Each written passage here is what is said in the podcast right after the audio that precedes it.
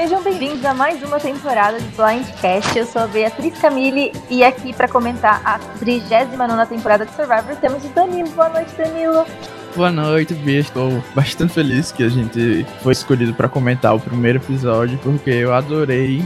A gente teve uma hora e meia para conhecer esses 20 novos participantes, e assim como a maioria das pessoas, eu adorei. Também gostei muito. Antes da gente começar a comentar o episódio, avisar para vocês que os episódios do Blindcast já estão disponíveis no Spotify, no Anchor, no Dizzy. Dizzy que chama? Eu acho que a Deezer, sim, para quem tem franquia da TIM, parece que é uma boa opção, porque não gasta dados ou alguma coisa do tipo. Então, escolha a plataforma que é melhor para você para assistir o Blindcast, mas não deixe de acompanhar. Deixe seus comentários, tudo que a gente lê no episódio seguinte. Então, nessa nota já começamos dizendo o que, que a gente mais gostou e o que a gente menos gostou do episódio. E dando uma nota, eu acho que foi uma Premiere 10. Acho que foi muito boa. O que eu mais gostei no episódio foi essa edição nova, eles não fazerem o marooning. Achei que deu mais tempo pra gente conhecer os participantes de uma forma menos tendenciosa, porque não tem o Jeff falando horrores do que ele acha das pessoas. O que, que você achou? Olha, para mim também foi nota 10. Eu sei que é uma nota generosa, porque quem costuma assistir Survivor é bem criterioso na hora de avaliar. Mas me surpreendi com o que foi apresentado até o momento. E eu não estava esperando algo tão distribuído em termos de edição, como você falou. Eu gostei que a gente foi apresentado a quase todo mundo. A única pessoa que não teve, confesso, nesse episódio foi o Dean. E mesmo assim, ele não foi alguém que passou totalmente batido por nós. Então, para mim, foi nota 10.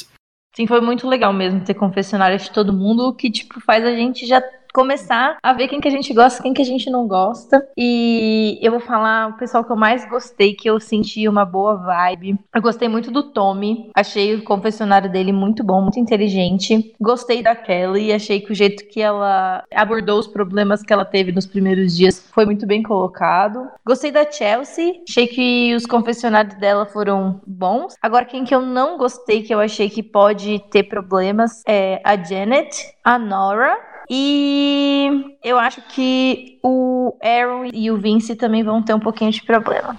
Olha, eu compartilho da maioria das opiniões sobre quem você gostou ou não, mas pra mim você deixou de falar da estrela do episódio, que pra, assim, sem dúvida nenhuma, foi a Elaine. Eu acho que ela é realmente alguém muito diferenciada, a gente tava esperando que ela fosse estilo Lauren, que é um pouco mais apagadinha, mas ela veio totalmente diferente, me pegou desprevenido e já estou amando por completo. Eu, assim, tô rezando todo dia de noite para que ela consiga ir mais longe do que, teoricamente, ela vai, né, que já tá com alvo no primeiro primeiro dia, eu acho que a gente vai falar isso mais pra frente. Mas achei ela um tipo de personagem nível Sandra, para mim.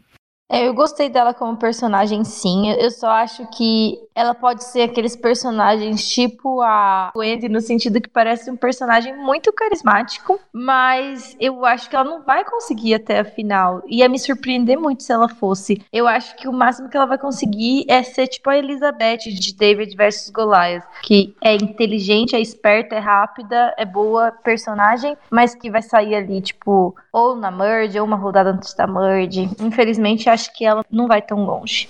Eu acho que ela é mais esperta do que a Elizabeth e eh, tem um senso social mais apurado nesse sentido, mas eu concordo com você que se no primeiro dia ela já tá pegando um alvo, porque na final ela vence disparado, vai ser praticamente impossível ela conseguir chegar no F3. Mas os dias que ela conseguir ficar lá na merge, vai ser maravilhoso. E uma coisa que eu acho que a gente não deve deixar de mencionar, até porque foi um dos principais motivos para Elaine ter permanecido, foi a aliança aliança feminina, que eu acho que foi uma das coisas que mais fez esse episódio ser marcante para todo mundo. E a gente só teve confés de mulheres no começo, até aparecer um homem demorou bastante. Tava todo mundo chocado com o Jeff Probst feminista. O que, é que você achou?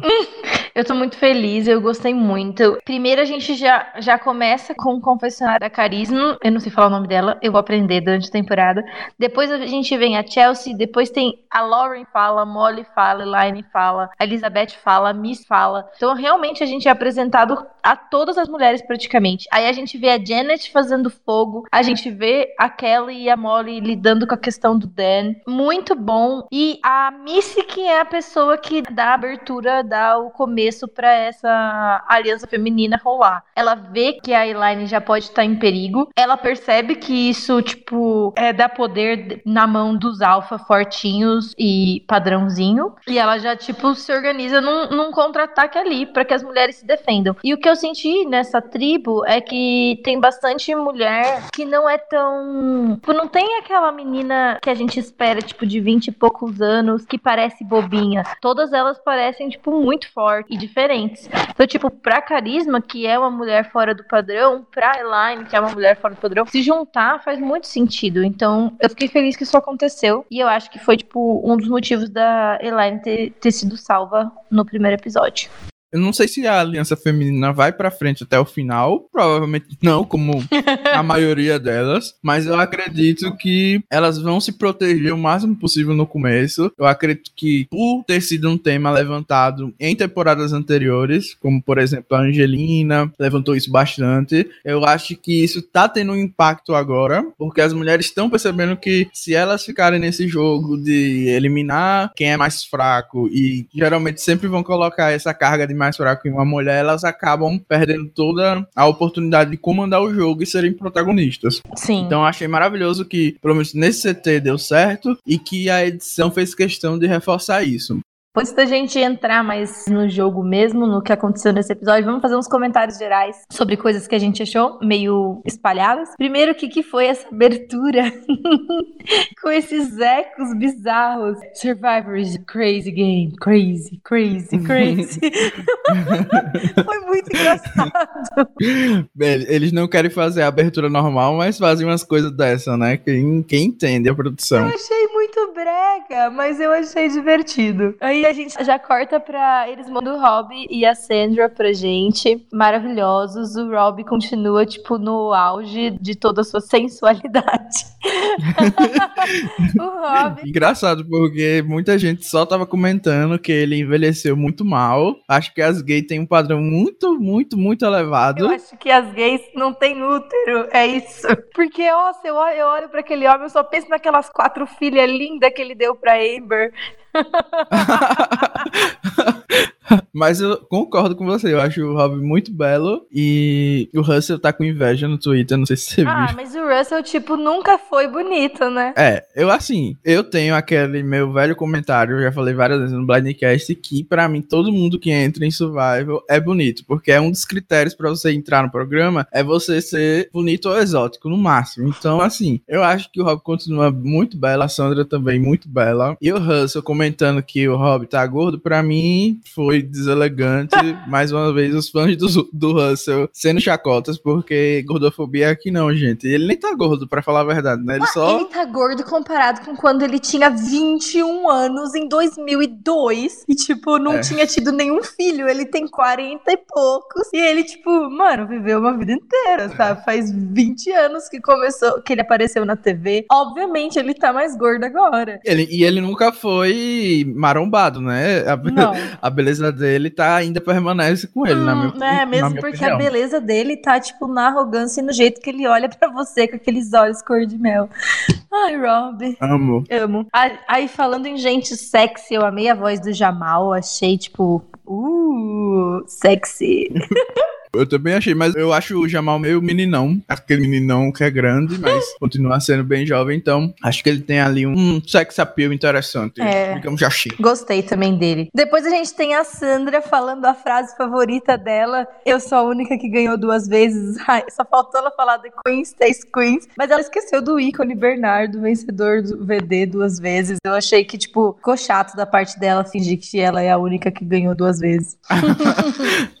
e é ótimo, né? Que ela pôde falar na Season 39, porque depois, próxima temporada, vai acabar isso. Ela não vai ser a única a ganhar duas vezes, infelizmente. A não ser que ela ganhe três. É, tipo, meio, meio difícil, né? Mas vamos torcer aí, né? Vamos deixar pra Season 40. Sim, eu também acho que vai ser difícil. Tipo, Por mais brega que seja o conceito do tema, eu ia amar receber dicas do Boston Rob e da Sandra. Se eu chego na ilha, que nem a Elizabeth, vejo o Rob e a Sandra lá, meu Deus, eu não sei do que eu sou capaz. Eu acho que a, produ produção. eu ia fazer, tipo, os melhores. A produção ia ficar, tipo, nas nuvens, porque eu ia ficar, tipo, eu tô tão feliz, esse é meu momento. a gente deu meio que sorte e azar, acho que a gente vai comentar mais quando a gente for da Beth indo pra lá, mas o fato dela não ser super fã meio que foi uma faca de dois gumes, né? Porque realmente não teve isso. Eu acho que ela nem conhecia eles, para falar a verdade. A produção deve ter chegado antes no vidinho dela e explicado quem eram aquelas estátuas enormes que ela tava vendo. Eu não achei, eu achei que pareceu que ela sabia sim. Ela tava sendo. Eu, eu achei que ela pareceu reagir naturalmente. Achei fofo.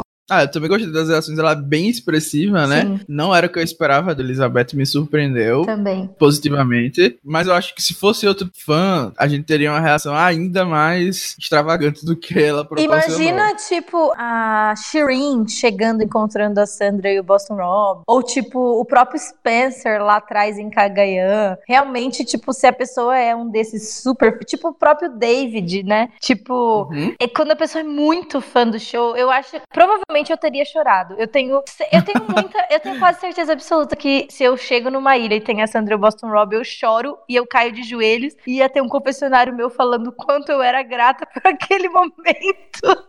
E depois todo mundo ia me zoar pra sempre. Se sorteada, ela seria mais ou menos como você tá falando aí, porque ela é muito fã do programa. Oito anos tentando se inscrever, então acho que ela ia ser bem como você falou e praticamente chorar, não confesso, de tanta emoção. Eu acho que vai ser legal ver a reação de cada um. Tomara que eles tenham, que ela tenha sorteado alguém legal. Mas eu acho que eles tinham que ter aberto na hora ali, para não parecer depois Sim. que tipo eles escolheram uma pessoa qualquer. Eu comentei isso no A Tribo Falou, quando a gente tava fazendo comentários ao vivo sobre o programa, e isso foi uma crítica que, para mim, eles deveriam ou ter feito outro tipo de sorteio na hora, ao vivo, porque nada impede, eu sei que é teoria da conspiração, que provavelmente eles não vão fazer isso, até porque o Rob e a Sandra iam perceber, né, uhum. né, o roubo, mas eu acho que sempre abre uma especulação que não é positiva, porque nada impede deles escolherem quem eles quiserem para ir para ilha agora, é, né? não precisava Nem a própria, disso. Se a própria Elizabeth tivesse visto o papel, pelo menos, e não revelado, né, pra gente, que é o público, eu acho que até passaria batido por mim, mas desse jeito eu não gostei muito, não. E o que, que, você achou de a gente chegar no minuto 20 do episódio, 20 e pouco, e o Jeff não ter nem aparecido? Ah, eu amei, amei, e isso eu acho que foi um dos fatores importantes pra edição ter sido tão elogiada pelos fãs do programa, né, pelo menos os brasileiros. Eu acho que isso isso também é um fator que deve é, aparecer nas próximas temporadas, porque eles ganharam muito tempo para trabalhar os personagens nesses 20 minutos, sem ter aquela folia de pular de barco, de pegar comida, blá, blá, blá. Eu sei que tem ação, eu sei que é legal assistir, pelo menos na primeira vez foi, mas em contrapartida, a gente ter mais dos personagens que estão no programa, para mim, deu muito certo. E também, claro, 90 minutos ao invés de 40, né, o normal, uma hora, fez com que eles tivessem isso, essa oportunidade de trabalhar trabalhar mais com as histórias de cada um e as relações dinâmicas. E fiquei feliz porque em, na Season 40 a gente vai ter todos os episódios de uma hora e meia. Então eu tô pronto para chorar com todos os Winners voltando com as histórias deles. Já tô bem animado. Eu também.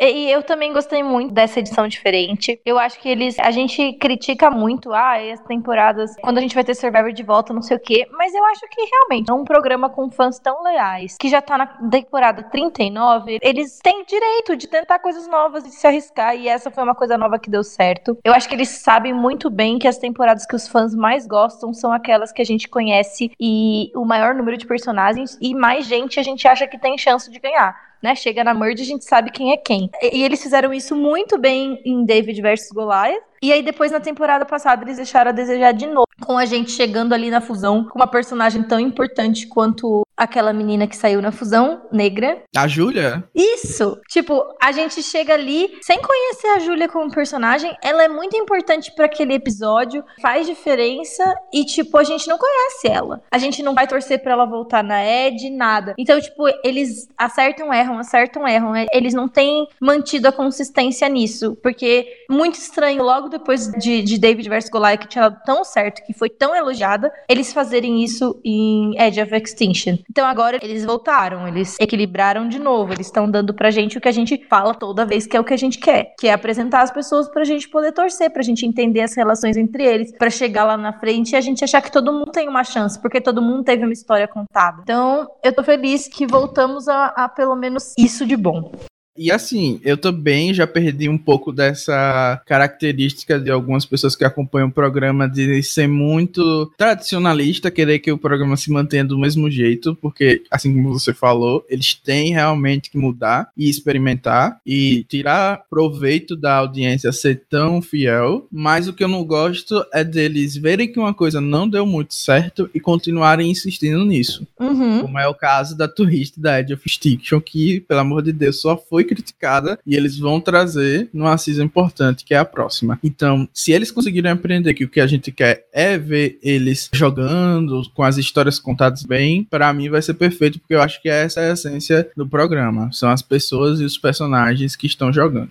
Concordo.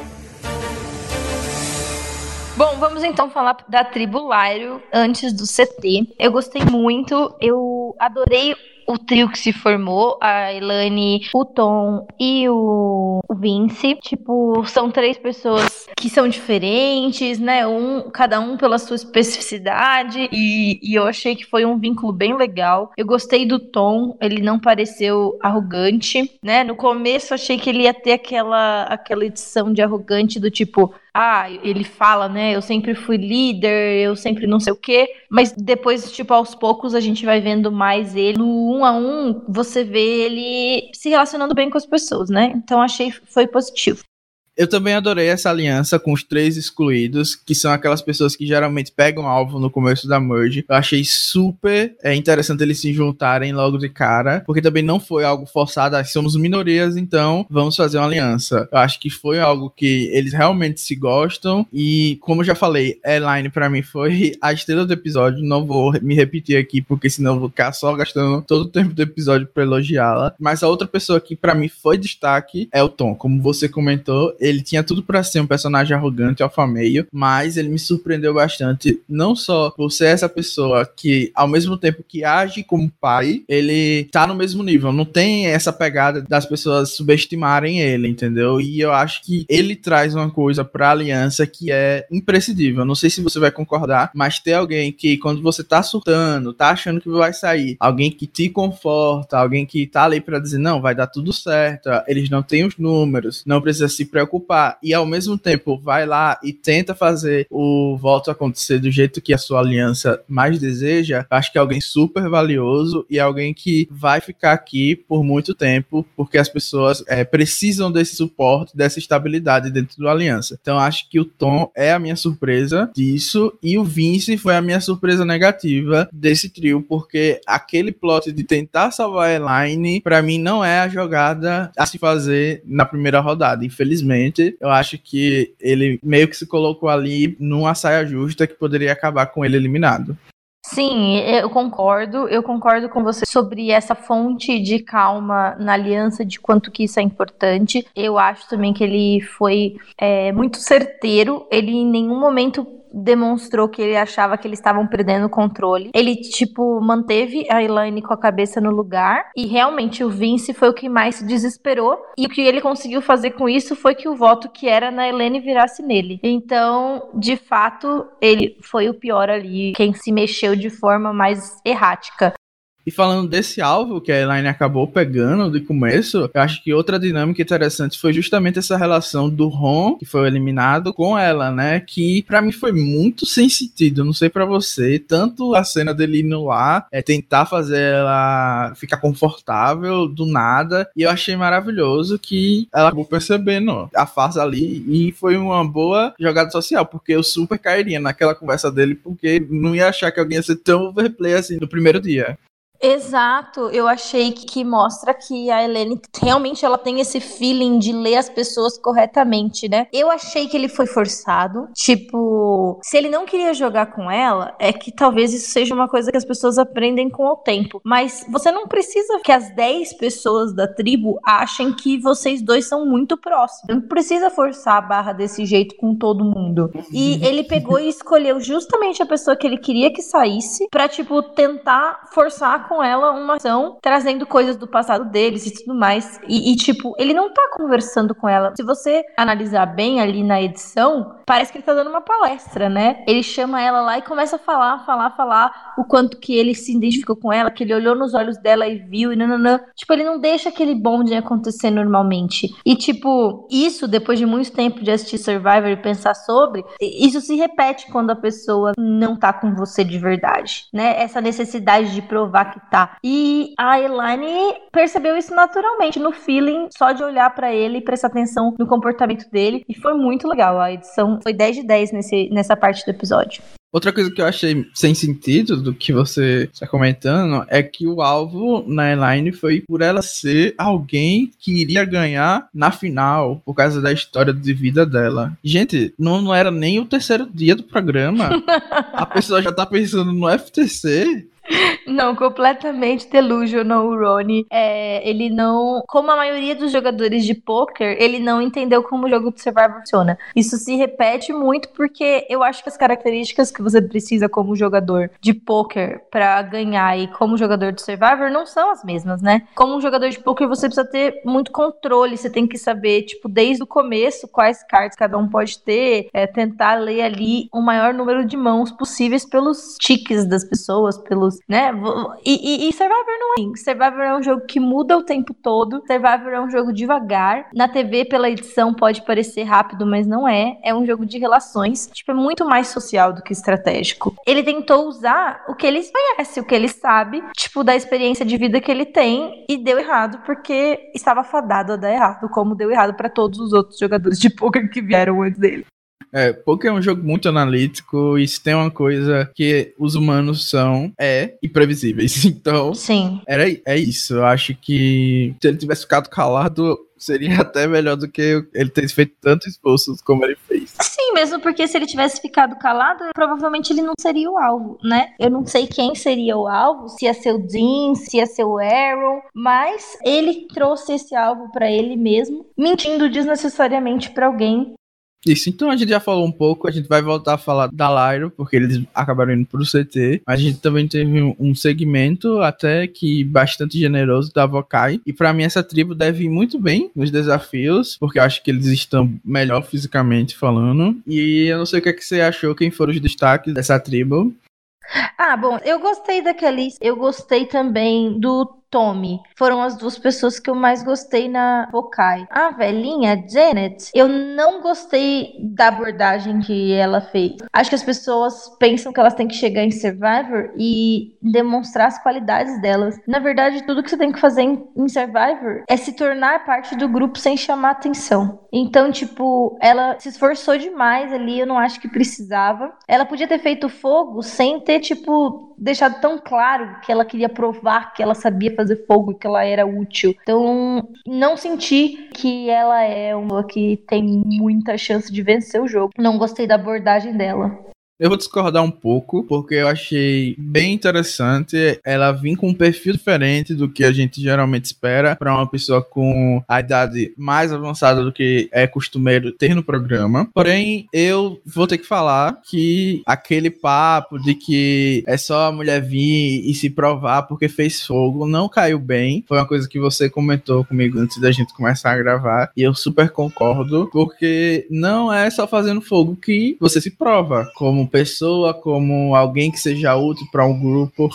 Eu acho assim que foi muito delusional, como você falou. Uhum. Que isso seja a forma da pessoa se provar, fazer fogo. Eu acho que não. Acho que é uma habilidade útil, sim, mas ser uma pessoa agradável no acampamento já deveria ser mais do que suficiente para você se provar. Ou, aliás, você não precisa se provar para ninguém, né? Sim. Porque cada um tem suas qualidades e pronto. Exato. Ela tava indo bem, tava indo bem, eu tava gostando do que ela fa tava falando, até ela falar: ah, gênero não importa a partir do momento que você se prova, e todo mundo sabe que isso é mentira. Porque se você for ver bem, quem perdeu a prova pro pessoal da Lyro foi muito mais o Vince do que a Helene, e ela foi automaticamente o primeiro alvo, sabe? E ela não tinha motivo para ser o primeiro alvo. Além de todo mundo gostar dela, ela era forte em prova. E, tipo, eu acho que é uma questão questão que está no inconsciente coletivo, que só o fato dela saber que ela precisa se provar já mostra que ela tem um desafio maior cumprir. Então já prova que o ponto dela tá errado. Exatamente, e é só olhar para a história do programa que, por exemplo, eu vi uma pessoa comentando no Twitter, o Lucas Kay, que a última season que um homem foi FB foi a season 32, Call Wrong. Então, assim, bastante tempo que as mulheres sempre saem primeiro porque ou são fracas na cabeça do povo, ou não vão ajudar, ou não se provaram porque não sabem fazer fogo, enfim. Não é isso, né? Tem tanto homem leproso, como foi o caso do próprio Jason nesse episódio, que eles não pegam alvo. Sempre vai alguém ajudar ele a, a, tirar o alvo, porque vai ser útil no futuro, blá blá blá. E é isso, o próprio Vince, né? Que a princípio não era alvo. Sim, ele virou alvo por não ter um comportamento social esperado. Mas é isso, eu acho que a gente já tá cansado de falar aqui no Blindcast sobre como todas as questões sociais que fazem impacto na vida das pessoas se relacionam com o Survivor da mesma forma. Então, tipo, tanto questão de idade, de gênero, de raça, de sexualidade. E, infelizmente, na minha opinião, a Janet não tá correta na leitura dela aí, mas tudo bem também, né? Aí, tipo, eu tava assistindo o episódio e eu vi o Jason começar a fazer merda, né? Fazer basicamente o Steven Fishback em Second Chance. Já começou o jogo querendo flopar loucamente. E aí eu já escrevi assim pro Danilo lá na pauta, ai ai, Jason, esse filho da puta deve estar no meu time, porque eu sempre pego os flopados. Mas o Jason, graças a Deus, está no time do Rabone. Pois é, eu achei bem clássico, achei engraçado, até porque ele tinha falado que o jogador que ele mais parece era o Steven na pré-temporada, se não me engano, né? Então achei bem destino dele tomar esse alvo ali, mas eu acho que isso já vai passar porque esse comportamento do Dan, que ainda dentro da temática feminista, meio que vai botar alvo nele, porque se tivesse alguém tocando na minha perna, fazendo massagem quando eu não quero, eu ia ficar muito surtado na ilha. Dei muita razão para Kelly e espero que isso não seja usado contra ela, porque basicamente é um direito dela não ser tocada quando não quer, né? Sim, eu, mas eu, eu achei que isso foi bem trabalhado. Ela tipo, não ficou quieta, porque a gente também teve, tipo, no pós-season de Edge of Extinction, a Julia comentando como que ela se sentiu, que usaram a N-word lá no acampamento dela, e que ela achou que se ela falasse alguma coisa, além de ser cortado da edição, acarretaria ela se tornar o Boron. E eu não achei que foi assim, tipo, pelo menos do jeito que a edição mostrou pra gente. Eu achei que foi inteligente dela escolher a Janet para conversar sobre sobre isso. A Molly também escolheu a Jenny para conversar sobre isso. E, tipo, talvez elas pensem como ela é mais velha, ela vai saber abordar isso com o Dan. E aí ela, tipo, se abriu falou: Dan, olha, não, não é que eu desgosto de você e que eu não quero ficar perto de você. Eu tenho um problema pessoal com as pessoas me tocando. E pareceu que, tipo, o Dan levou numa boa isso e, e entendeu o ponto dela sem se sentir pessoalmente atacado. Eu acho que se ele tivesse tido uma reação muito ruim, a gente teria visto isso em confessionário, né? Sim, eu acho que pelo menos o assunto parece ter se resolvido, né? A gente não sabe se isso vai se tornar uma daquelas clássicas rivalidades que os dois permanecem no programa juntos, morrendo de ódio um do outro, mas tendo que jogar é, na mesma aliança por motivos é, adversos. E me surpreendeu também o Dan, porque se por um lado ele tá cumprindo aquele papel estereótipo de vilão que eu já tava esperando pelo que eu vi na pré-temporada dele, por outro lado eu achei ele muito racional e até meio que me assustei com ele falando que veio para jogar para manipular as pessoas. Achei meio macabro, meio vilão mesmo. Então, tô até espantado o que a gente pode esperar aí do Dan.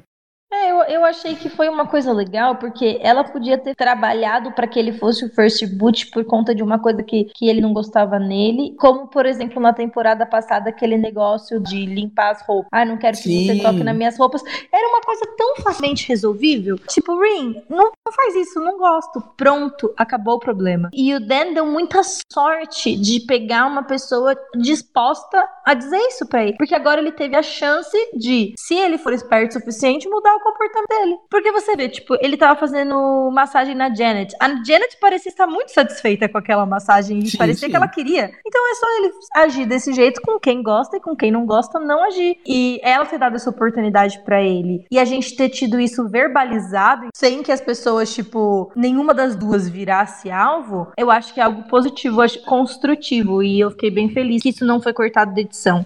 E até pode servir como lição para os próximos elencos, né? De talvez resolver essas coisas, não precisar ficar calado com questões como você falou da Júlia, com a N-Word, é, só para não se tornar alvo. Exatamente. E até porque o, o Dan parece que vai ficar por um bom tempo, né? Ele foi mostrado dentro da aliança majoritária na perspectiva do Tommy, que foi alguém que realmente chamou muita atenção por estar tá fazendo essas alianças é, logo no começo, meio que na estratégia do Nick, da vs Golias, de Sim. várias alianças um a um, né? Aquelas duplas. Eu gostei do que ele pode fazer com o Jack, uhum. que foi outra pessoa que teve bastante destaque, principalmente na prova. E também por ter aquela ceninha que me deu vibes de showmance com a Molly. Então, assim, se a Molly, o Jack e o Tommy se juntarem, pra mim vai ser maravilhoso, porque foram três pessoas que eu achei que tem muito para render. E a única coisa que eu achei meio aleatória, não sei se você vai concordar, é esse estilo de fazer aliança por motivos bizarros. Tipo, ah, todo dia quando eu acordo, eu vou fazer número dois no banheiro. E aí outra pessoa fala, ah, eu também, vamos fazer aliança, a gente é perfeito um pro outro.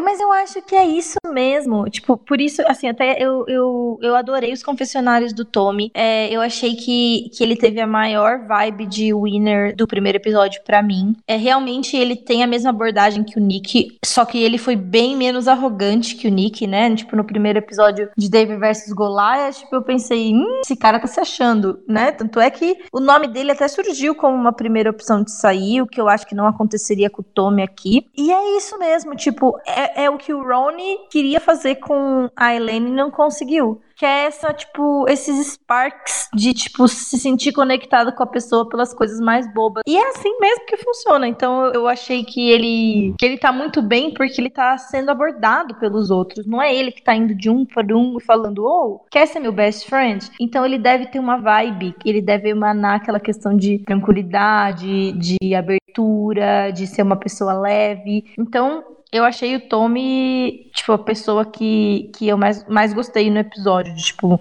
maior chance de, de ir bem. E tá no seu time. Perfeito para mim, eu disse, eu nunca erro. É. Lenda completa, tem tudo, beleza, inteligência, história de vida, professor, ensina crianças, pai perfeito. Tome tudo pra mim, vem, winner. Uma pessoa que, em compensação, por outro lado, deixou a desejar, que não teve, tipo, muito confessionário e que eu achei que, tipo, ia ser uma pessoa com mais destaque foi a Lauren. Tava achando que como ela aparece logo no preview e não sei o que, a gente ia ver mais as coisas sobre a perspectiva dela e ela só falou uma vez, né? Sim, ela só serviu ali de introdução. Eu achei também que ela teria mais destaque. Porém, assim, a gente ainda dá, dá uma colher de chá porque a tribo dela não foi pro conselho. Uhum. Acho que ela foi mostrada o suficiente para ainda ser alguém que a gente pode considerar até que ganhe. Ela se apresentou, a gente sabe quem ela é, ela apareceu nas alianças, apareceu conversando com o Tommy, tá na majoritária, a tribo dela venceu. Então, ainda não foi totalmente tirada do nosso radar aqui de possíveis winners. Sim. Bom, aí a gente, depois de ver essa edição da Volcai, a gente chega pro desafio. Eu gostei do desafio, pareceu divertidíssimo, eu queria jogar aqueles desafio. É um pouco repetitivo, na, nenhum dos elementos novo, né? Eu achei aquele puzzle muito idiota, eu não sei como que a Lyro foi tão ruim nele, parecia um puzzle bem fácil de criança, de você ter que encaixar o buraco. Mas, enfim, eu achei o, o ponto alto foi o Dean errando o, o negócio que ele tinha que pescar lá, né? Tipo, jogando aquele negócio para pescar o negócio. E a velhinha acertando de primeira, eu achei da hora. Sim, ele foi massacrado. Apareceu do nada do, no desafio, né? Ninguém tinha visto dele ainda e só chegou para ser chutado por todos os lados. Fracassou em todas as partes do, do episódio. Dean não falou um A. Tipo, a tribo dele foi pro CT. Ele não teve confessionário. A gente não vê ele falando uma coisa na hora que, tipo, tá as rodinhas escolhendo quem vai sair. Ele é a pessoa mais inútil do episódio. Ah, ele me deu uma vibe JP. Acho que ele vai ser icônico sem hum? falar. Tirando o Jack, que faz mais meu tipo, o, o, Dean é o padrãozinho mais bonitinho, porque eu achei o Aaron feio. E o Ronnie também feio. Não, o Tommy é o mais perfeito de todos. Não, ok, mas o Tommy não é tipo o, o, o macho alfa. Verdade, Os alfas, assim, eu achei que o Dean é o mais bonitinho. É, e ele tá com um estilo de roupa mais urbano, né?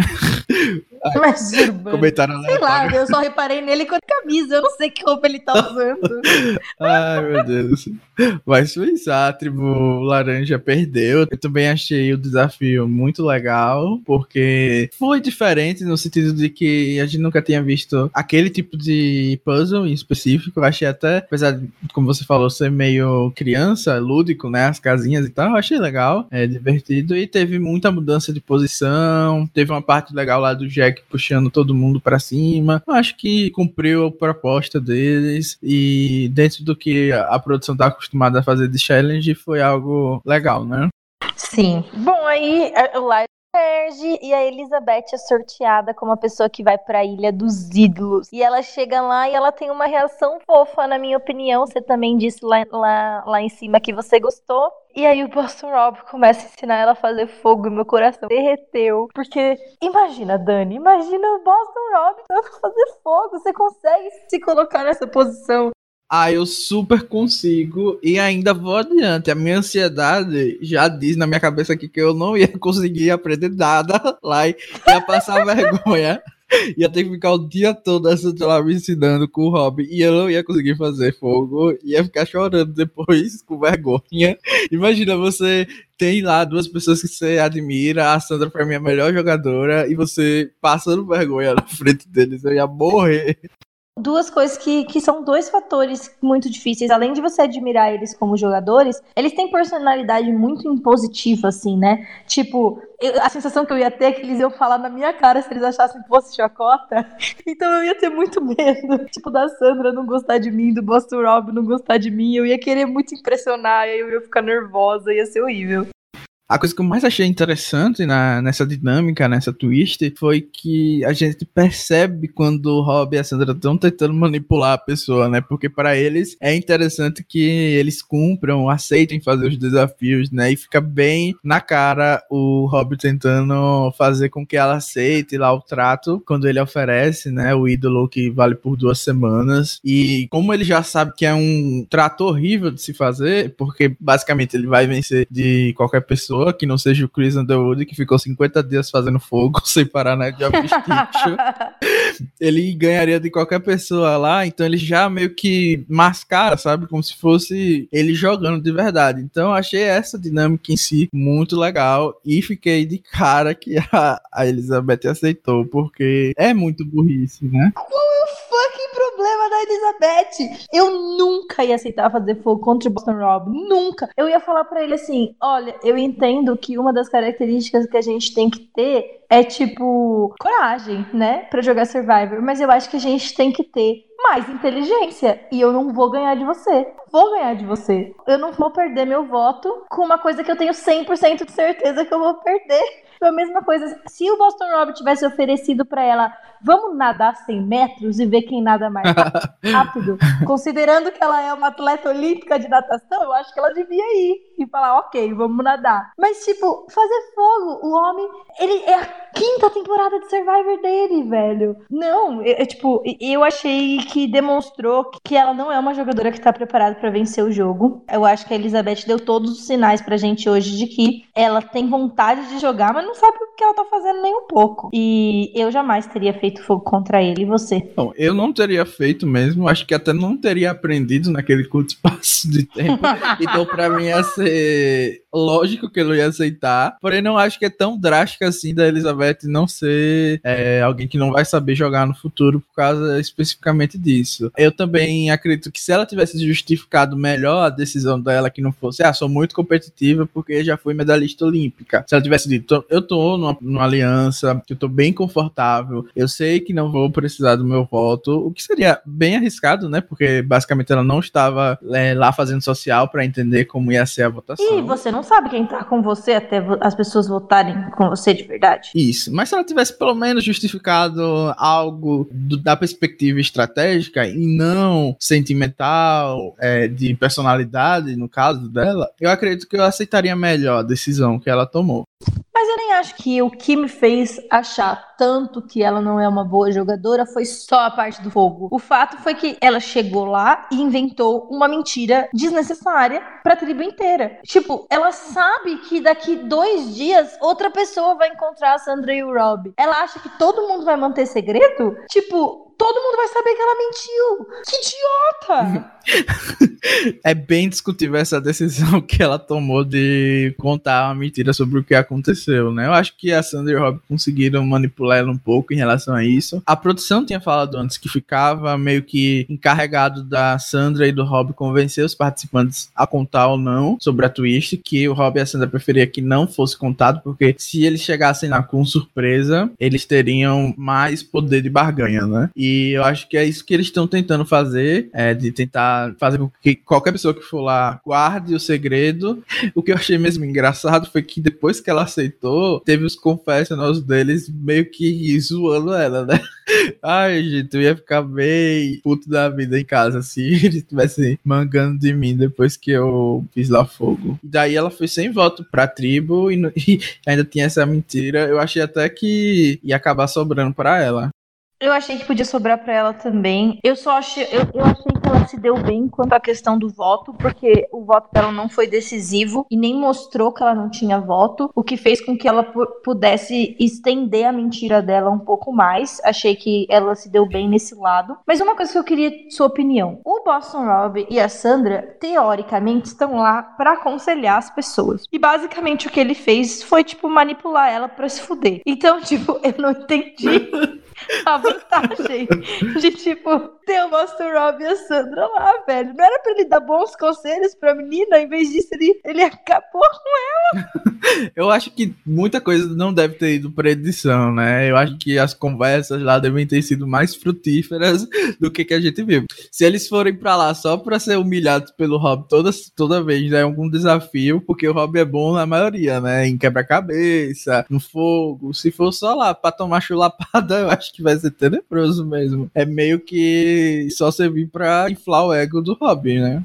Exatamente, tipo, eu não gostei muito disso. De tipo assim, óbvio que o Rob vai conseguir me manipular. Ele é o Rob, sabe? Tipo, eu não. Eu ia estar, tá, tipo, tão starstruck que, que eu ia fazer o que o Rob queria que eu fizesse. Porque, tipo, é natural. Eu acho que é normal. Ainda mais se a pessoa é fã. Então, eu, vamos ver como que vai ser daqui pra frente, mas isso foi uma coisa que eu não gostei muito. E o fato da Elizabeth não descobrir que eles têm um poder ali pra ou aumentar vantagem para de fato mudar o que está é, sendo proposto, né? Ou desafio e tal, acho que isso pode prejudicá-la no futuro. Se ela for novamente para Agent of the Idols, ela vai novamente aceitar o desafio sem saber que ela pode ganhar mais do que se disser sim para a primeira proposta.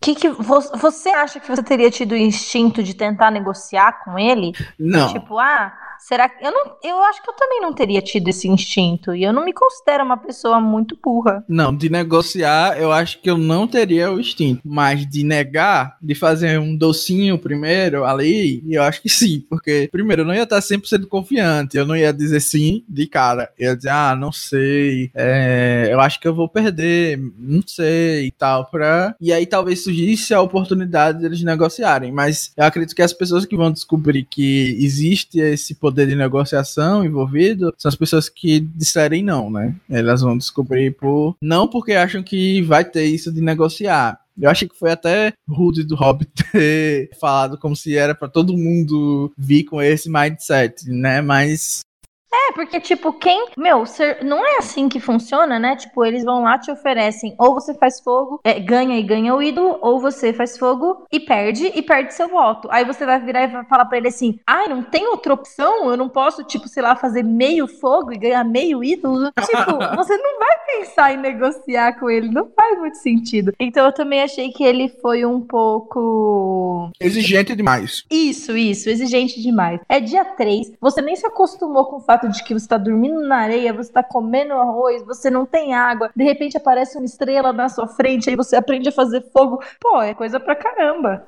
Aí eu espero que no próximo episódio comece com a Elizabeth fazendo fogo e todo mundo achando maravilhoso.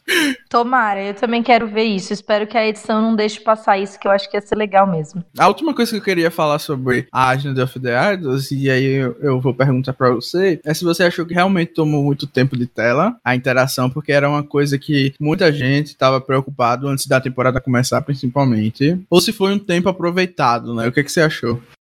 Eu achei que foi super aproveitado. A gente não, não pode esquecer, tipo, Boston Rob e a Sandra não se tornaram Boston Rob e a Sandra, tipo, à toa. Eles têm muita personalidade, eles têm muito a acrescentar, eles são pessoas carismáticas, inteligentes. É bom ver o que eles têm para falar. Eu gostei da forma como eles trataram a, a menina, eu gostei da interação deles entre os dois, tipo, e depois a gente vê eles assistindo o CT, eu achei muito legal, super interessante. Ter a opinião deles sobre as pessoas, a perspectiva deles sobre o jogo. Eu acho que foi uma twist legal. Eu acho que é uma twist que dá muito pro espectador. Talvez não faça tanta diferença pros jogadores. Né? Eu não sei o quanto que você consegue mudar o seu estilo de jogo a partir de, tipo, uma perspectiva de opinião de um jogador que pode ter um estilo completamente diferente do seu. Por, tipo, por exemplo, se você pega a Kim Spradlin, não adianta o Boston Rob dar uma dica para ela, porque tipo, o estilo de jogo dela não vai comportar o comportamento que o Boston Rob tem, ou vice-versa. Então, eu acho que talvez não faça muita diferença para os jogadores, como twist, mas eu acho que pra gente foi bom. Eu gostei bastante, não achei que tomou muito tempo, achei legal.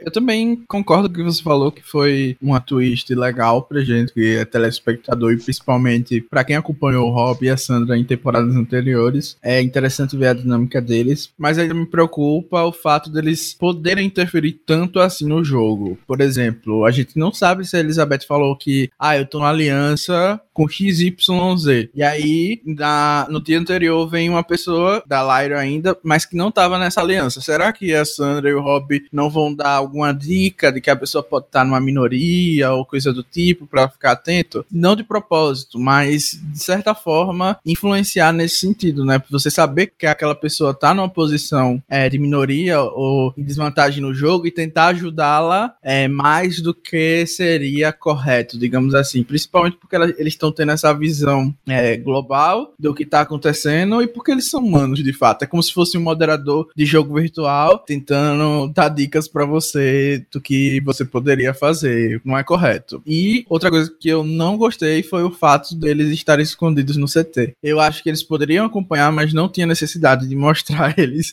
fazendo aqueles comentários. Primeiro porque eu acho. Eu amei! Ah, eu vou super discordar, eu odiei. Eu achei muito brega, primeiro de tudo, aqueles comentários. E eu acho também que a produção totalmente vai manipular isso. Vai estar tá a Bia falando alguma coisa no CT e o Rob e a Sandra falando, ah, ela é maravilhosa. Aí, de fato, eles estavam falando pra outra pessoa lá, Zé Ninguém, que flopou no jogo, mas eles estão tentando usar isso como uma forma de manipular também a audiência a gostar dos jogadores que eles querem. Eu não acho que eles vão mostrar, por exemplo, eles mostraram a, a carisma recebendo elogio. Eu acho que eles só botaram isso porque é pra, teoricamente, a gente que tá assistindo gostar da carisma. Eu acho que não tem necessidade de fazer isso. Deixa o telespectador gostar de quem ele quer gostar, pelo que foi mostrado. Não, não precisa do Rob da Sandra tá lá me dizendo quem eu tenho que gostar, entendeu?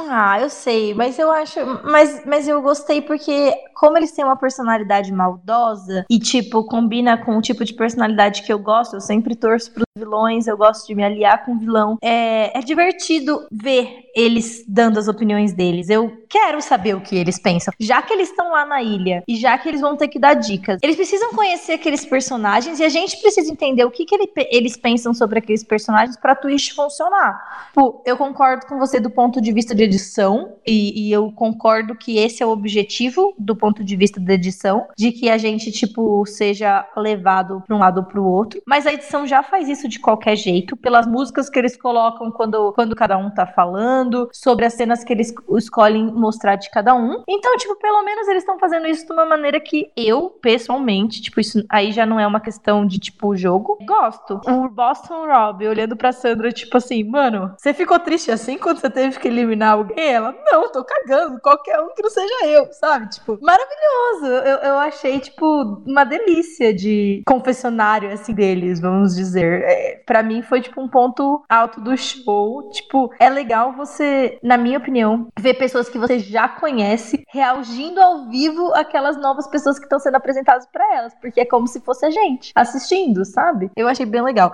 Agora, quanto ao outro ponto que você falou, eu concordo. Eu não sei qual vai ser o limite ético que eles vão colocar, porque de fato, se eles estão podendo ver o CT, então eles sabem quem tá no bórum. Tipo, ele pode muito bem, tipo, chegar e falar, juntar o que a Elizabeth disse com ele. Mas o que eles viram no CT e, e falar, fulano, ó, tem essa aliança que são, tipo, as mulheres, mais o Vince, mais o Tom. Eu acho que quem é o bórum dessa aliança é, tipo, a Chelsea. Que eu não acho que é. Inclusive, acho que a Chelsea tá no meio, muito bem colocada. Mas, tipo, e aí eles viram e falam pra ela: Ah, Chelsea, ó, se você pensar, tem o Tom, é, o Tom, o Vince e a Elaine de um lado. Aí do outro lado tem a Missy, a Elizabeth e, e a outra menina que eu esqueci o nome, a Carisma. Então acho que você tá no bórum. Isso atrapalharia o jogo de forma muito forte. Só que eu não sei o que, que eles vão fazer. Eu acho que depende da ética dos dois, depende do que, que eles acham que é certo e errado. Aí não precisa nem ser algo tão explícito como você tá falando, né? Deles dizer, fulano, você tá na minoria. Mas pode ser alguém chegar lá, digamos que o Aaron chegou lá no próximo episódio e ele vai lá e diz: é, Ah, eu tô achando que pode ter uma aliança feminina no jogo. E aí a Sandra e o Robbie, que sabem que isso é verdade, digamos assim, ele não sabe se é ou não, mas pela perspectiva da Elizabeth seria deles dizerem, é, isso aí é uma coisa muito grave de acontecer, de você deixar essa possibilidade rolar. Olha o que aconteceu na minha temporada, que a Pavati tava lá, ou Jutano, entendeu? Eles podem utilizar até mesmo uma suspeita é, de alguém para meio que influenciar a pessoa a fazer o que eles querem, ou ajudar a pessoa de forma mais efetiva. Tipo, na minha intenção de ajudar, de ser um bom mentor, eu posso acabar cruzando algum algumas linhas do jogo. Essa é uma preocupação minha, mas eu tô positivo de que isso não vai acontecer. É só mais coisa da minha cabeça.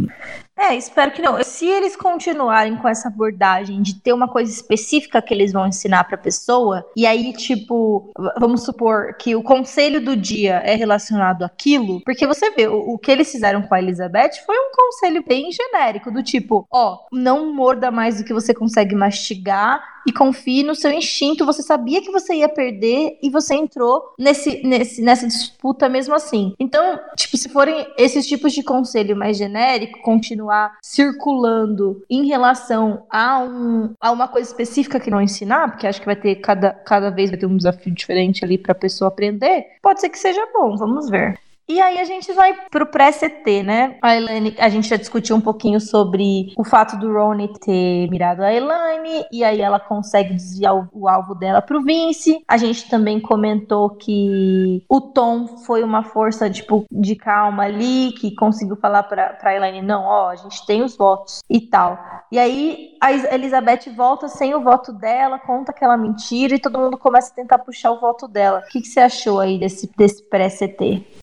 Olha, primeiro morri de rir com, com a Elaine, porque a gente tinha visto antes o Vince tentando salvar a Elaine, porque não queria que ela se desse mal quando descobriu que ela era mas ela chegou lá nem aí pro Vince, botou o alvo dele mesmo assim, achei ela lendária, ainda utilizou Sim, a coach da Sandra, né, enquanto não for eu, votem quem vocês quiserem, amados, podem me dar o alvo aí, eu achei isso perfeito demais, e e muito icônico, né? Porque ela usou a frase da Sandra e a Sandra tá no jogo sem ela saber. Achei isso maravilhoso, maravilhoso. A Elaine saindo do alvo, apesar de estar tá um pouco desesperada, na minha opinião, com o que estava acontecendo, acho que ela agiu da forma correta para salvar. Se o nome tá sendo jogado, você vai ser obrigado a meio que se movimentar. É indiscutível que isso aconteça. E achei que o Tom fez o papel dele, como já comentei no começo do podcast. E outra vez morri de rir com a Elizabeth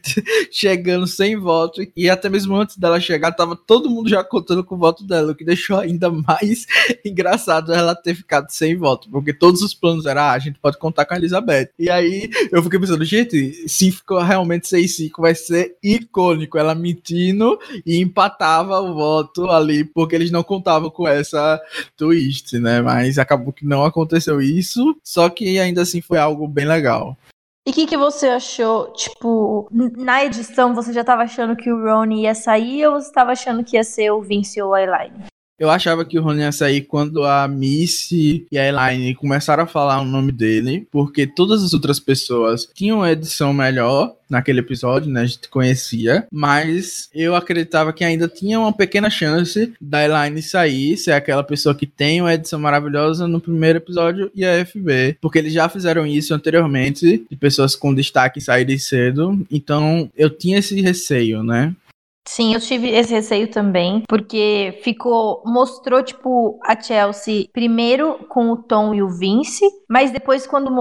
aí mostrou ela junto com a Missy lá com o Aaron e o Ronnie. E eu achava que a Missy era um ponto importante ali, porque se foi ela que falou no começo do episódio de fazer aliança feminina, de, de salvar a Elaine, e como ela, a Carisma e a Chelsea estavam naquela conversa que o Ronnie e o Aaron estavam pondo a alvo na Elaine, tipo, elas eram três pessoas que, tipo, podiam decidir o voto ali, né? Com, tinham duas opções e elas tinham que escolher um lado. Como na edição mostrou as três juntas naquela conversa, eu fiquei com um pouco de medo, mas eu fiquei muito feliz com o resultado. Eu acho que a Elaine é muito mais útil pra gente como personagem do que o Ronnie seria, e ele não tinha chance mesmo, a gente já sabia que ele ia flopar, porque que ele tá no meu time, eu não sei. E ele nem foi o último que eu escolhi. Que ódio de mim! Ai, gente, eu já comecei flopando, mas eu achei que foi ótimo. É que você não sabia que ele era jogador de poker nem nada. Ah, é verdade, eu não sabia. Eu nunca teria escolhido jogador de poker, gente. Mas que que isso que dá não ouvir o Blindcast zero? Bem feito para mim. Mas aí a gente vai pro CT, né? Com as coisas ainda meio que no ar do que aconteceria. Se o pessoal ia seguir o plano tradicional de tirar alguém que pode ser ruim nos desafios, ia seguir aquela loucura de eliminar alguém que é ameaça de FTC no dia 3. então a gente vai, mas assim, uma coisa que eu tenho que esqueci de falar até, que a gente já sabia que essa tribo ia pro CT, porque quem vive ao vivo, os comerciais spoilaram que essa tribo ia pro CT, ou seja, foi horrível. Mostraram. Porque eles já tinham mostrado a Elizabeth na ilha, não é? Não, na verdade isso tinha sido um spoiler antes, que ela tinha mostrado a Elizabeth na ilha, mas durante o ao vivo, os comerciais do próprio programa aparecia a Lyro indo pro CT acendendo as tochas. Então todo mundo tomou spoiler no primeiro bloco que ela que essa tribo ia pro CT. Que loucura, gente. Então foi meio que estraga prazer, assim, a produção precisa prestar atenção nesse, nesse, nesse detalhe. Sim, total. E o que foi chamou a sua atenção no conselho? Achei o conselho fraco. Achei que, tirando é, o Boston Rob e a Sandra escondidos, foi um pouco fraco. Tipo, as pessoas responderam que era esperado que elas respondessem. É, eu fiquei um pouco sensibilizada com a Elizabeth chorando, mas como eu não achava que ela ia sair, não fiquei tanto. É, achei que, tipo, foi ruim para ela chorar. Ela só ficou. Se o medo que eles estavam, ela que ela vencesse no F3, ela, tipo, chorando ela só mostra que ela realmente é um puta de uma pessoa péssima para levar pro final. Então, tipo, eu acho que ela precisa ser um pouco menos gostável para ter uma chance. E, e, foi isso, achei nada demais. Não, não, eu acho que foi a parte mais fraca do episódio, mas foi boa pelo, pelo final em si, porque a gente perdeu alguém que não era tão legal. Eu concordo com você que o conselho não chamou muita atenção, mas é aquilo, né? O CT é sempre nesse nível, excluindo, assim, algumas situações extravagantes que o pessoal agora tá acostumando fazer, né? De conselhar ao vivo e tal. Mas eu acho que o fato da Elaine ter é, chorado, ter se emocionado, abrir o coração, acho que para mim, que sou coração de manteiga, não sou coração gelado que nem a Bia, foi, foi bem. Foi essencial, assim, para mim, sabe? Então, eu acho que a Elaine conquistou a mim e a América, já é a favorita de todos. E espero que ela consiga durar no jogo depois disso. Não, eu acho que ela tá bem posicionada até a swap, né? E o pessoal também teve. Foi outro ponto que o Aaron tocou, né? Pra botar a Elaine, é que se ela tava fazendo relações com todo mundo da nossa tribo, na swap, ela seria perigo. Gente, qual foi o sentido disso? Se ela tá tendo relações na tribo, quando ela for pra swap, ela vai querer manter as relações que ela já fez, né? Achei muito nocivo esse, todo esse álbum na Live foi muito aleatório. Acho que se eles tivessem apelado pro velho e bom, os manter a tribo forte, poderia ter dado mais certo do que essa loucura que eles estavam falando. E para mim foi icônico ver eles totalmente blindsideados, né? Não esperavam isso at all, e foi o que aconteceu. Na cabeça deles era Elaine ou Vince. Ninguém tava esperando eliminarem o Rony. Sim, é, eu também eu fiquei feliz com o Blindside, e aí a gente tipo, já viu na preview, né? Não sei se spoiler alert pra quem não assistiu. Não, antes só eu quero falar que eu achei meio mico ele comparando a história de vida da, da Elaine com a dele, só porque ele foi. É, só porque ele fritou hambúrguer no McDonald's não quer dizer que ele tá no mesmo nível ali de uma pessoa que trabalha em Minas a vida toda, que teve que superar é, mortes na família muito cedo, etc. Eu achei muito, muito inocente aquele então, segmento. Eu não, não, não contou, né, muito a história dela, né? Assim, ela falou que sofreu bullying, ela falou que teve uma, uma história difícil, mas não, não falou em detalhes, na né? vida dela. Então eu, tipo, não, não, não entendi.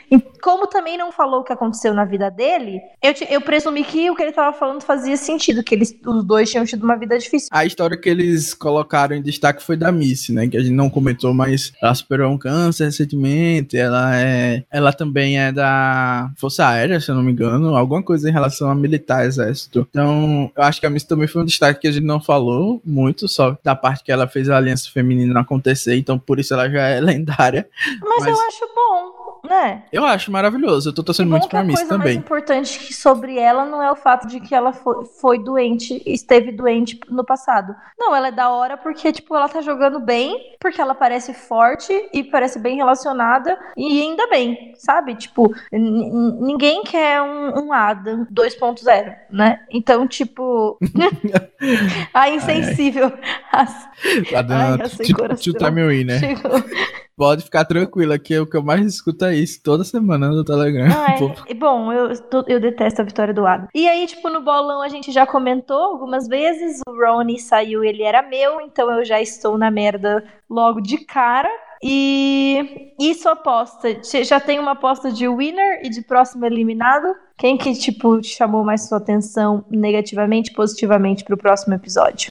Minha aposta para winner da temporada. Eu tô achando muito que vai ser uma mulher, então, apesar do Tommy ter me chamado e ter cumprido várias é, exigências, digamos assim, entre aspas, para se win em termos de Edic, eu vou apostar numa mulher, e como o Tommy não é mulher, felizmente ele tem esse defeito, eu vou apostar na Molly como vitoriosa, porque ela teve muito destaque para alguém que não estava ligado exatamente na narrativa do episódio, e eu também tô com outras mulheres da tribo Lyra, mas eu vou esperar mais para confirmar as minhas suspeitas. Então, a aposta inicial seria Molly. E apostas para eliminado, se a Lyra for pro CT, eu acho que o Arrow vai rodar, porque pelo que a gente viu no Next Time on Survival, ele meio que dá uma enlouquecida por ter sido enganado.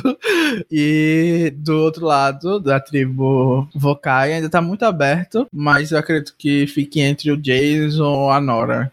É, eu, eu, vou, eu vou colocar o Tommy mesmo. Obviamente, e, tipo, evidentemente, eu gostaria que uma mulher ganhasse. E eu acho que a gente tem boas opções de mulheres para ganhar. Todas parecem inteligentes e fortes. Eu tô bem feliz com isso. Mas é, meu, meu gut falou que Tommy por enquanto. E para sair exatamente as mesmas pessoas: ou Aaron, ou, ou Jason, ou Nora. Então, acho que vai ser um episódio um pouco previsível semana que vem.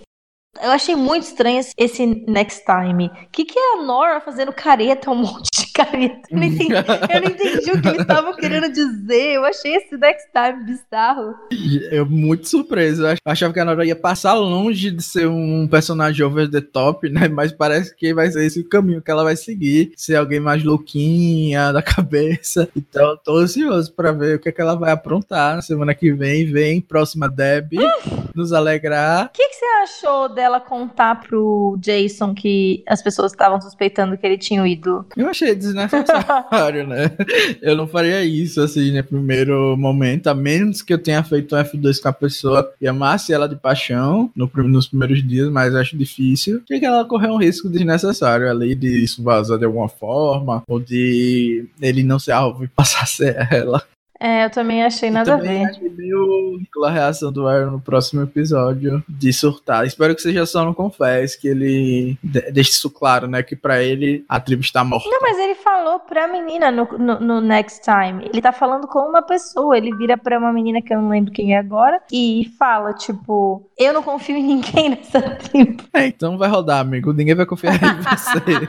Ai, acho que sim. Bom, acho que a gente cobriu todos os pontos. Vamos só, tipo, dar uma passada aqui para vocês terem uma noção dos confessionários. A Elizabeth saiu na frente com nove confessionários. Depois veio a Elaine com sete, a Molly com quatro, Janet, Kelly, Missy e Vince com três, Aaron, Jason, Carisma, Tom e Tommy com dois, Chelsea, Dan, Jack, Jamal, Lauren, Nora e Ronnie com um, e o Dean teve nenhum. O Ronnie teve um só para quem foi eliminado, achei bem pouco, né? Aham, uhum, acho que o pessoal deu mais perspectiva de outros jogadores a respeito dele, né? Sim. Principalmente a Nine. E o Dean com zero me deixou um pouco triste, porque tem muita gente que é fã do Dean no Telegram, principalmente. Essas, essa, essas assanhadas. Os motivos são diversos. Tem as assanhadas realmente, mas também tem gente que seguia ele no Instagram. Não sei exatamente qual os motivos, mas tá cheio de GIF do Dean lá no Telegram. Quem quiser entrar lá no Telegram para pegar GIF dele e dos participantes também. Então tá bom, gente. Manda um beijo pra todo mundo aquelas. Não, é sério. Obrigada por todo mundo que comentou lá no nosso draft, todo mundo que votou no meu time. Meu time está ganhando, né? É o que tem mais votos lá no, no draft do, do Blindcast, que foi publicado na Tribo Falou. Então, tipo, quem, quem não viu ainda como que a gente dividiu os, os times, vai dar uma olhada. Como a gente falou, Agora vocês não estão mais ao vivo com a gente, mas não deixem de comentar o máximo possível para a gente falar sobre os comentários de vocês aqui. Vocês vão fazer falta, gosto de ir conversando com vocês enquanto a gente comenta o show, mas em compensação a gente está em diversas plataformas, fica muito mais fácil de vocês nos acompanharem. E eu me diverti muito, estava com saudade de todos. Ah, eu também me diverti horrores. Sempre gosto de comentar. Acho que a gente gravou até mais de uma hora e meia de programa, então tô até com medo. e a gente quer realmente fazer um quadro com os comentários de vocês, mas para isso acontecer, vocês precisam comentar. então é essencial que vocês deixem aí os comentários. Se tiver aí sem ideia do que comentar, sobre o que comentar, você pode falar de quem você gostou mais no episódio, qual é a sua principal torcida, se você gostou ou não da Sandra no CT, que foi um ponto aqui que a gente discutiu bastante. Se você tá querendo que tenha um romance, se aqui é Big Brother Fazenda, você já tá chipando alguém. Enfim, gente, tem tantas coisas para comentar com a sua aposta de winner, de eliminado. O importante é deixar um comentário. Olha, a gente fica bem cansado, vou confessar pra você. Principalmente o Rabone que tá editando. Tenho certeza que ele vai ficar bem cansado de, de editar isso várias semanas seguidas. E pode ter certeza que um comentário faz toda a diferença pra gente continuar motivado a manter o programa e até fazer ele com mais qualidade. A gente começou agora a botar ele no, no Spotify, em outras plataformas e editar um pouco para não ficar tão longo, para também ficar melhor de vocês ouvirem. Então, assim, é essencial vocês apoiarem com um comentário, não é nada demais. Ou se você tá, não quer comentar, tem vergonha, deixa um like, deixa uma reação de amei, manda uma figurinha, manda um GIF, porque isso tudo faz muita diferença. É importante frisar. Não, eu, é, é verdade, gente. A gente é feliz. Tipo, se uma pessoa fala, nossa, eu adorei o programa, achei engraçado quando vocês falaram isso, achei divertido, concordei com essa opinião, discordei dessa opinião. Sério, sinceramente, se uma pessoa faz isso, a gente já faz o show para aquela pessoa, porque já é suficiente, é muito recompensador. Então, tipo, se você gosta do que a gente tá fazendo, se, se te diverte, se traz alguma coisa positiva para sua vida, avisa a gente que a gente vai ficar feliz de saber. Então, e principalmente quando é um comentário assim, que de, de, algo que aconteceu no final do episódio, a gente sabe que a pessoa ouviu tudo. Sim. Gente, eu fico tão feliz, vocês nem imaginam. Porque além de ter sido um comentário, foi algo que mostra que a pessoa realmente escutou é, até o fim e com cuidado, né? De ter prestado atenção no que a gente ouviu, nas besteiras que a gente tava comentando. Mas também, assim, se vocês quiserem criticar ou sugerir as coisas, podem ficar à vontade. A gente não tem ego ferido. Se alguém é, deixar alguma crítica construtiva de ah, o som de fulano tá muito baixo. Ah, eu acho que tá tendo muito ruído, tá me incomodando. Eu queria que tivesse uma trilha sonora no programa, alguma coisa de fundo. Ou, não, tá maravilhoso o áudio de fulano. Ou quero que esteja numa plataforma específica. Gente, a gente faz o programa realmente para vocês e pra gente também comentar que a gente ama o, o Survival. Então é isso. Acho que a gente já falou bastante. Um beijo para todo mundo que gosta. A Rabone deve estar tá morrendo agora que já deve estar tá duas horas de gravação. ok. É isso. Beijo. Beijo, gente. Até a próxima. Ronnie, the tribe has spoken. Time for you to go. Take care, guys. Good luck, Ryan. Wow. Well, the theme of tonight's tribal was how difficult it was going to be to vote somebody out. And yet, the result a devastating blindside. You'll head back to camp with Flint. Good luck making fire. Grab your stuff, head back to camp. Good night.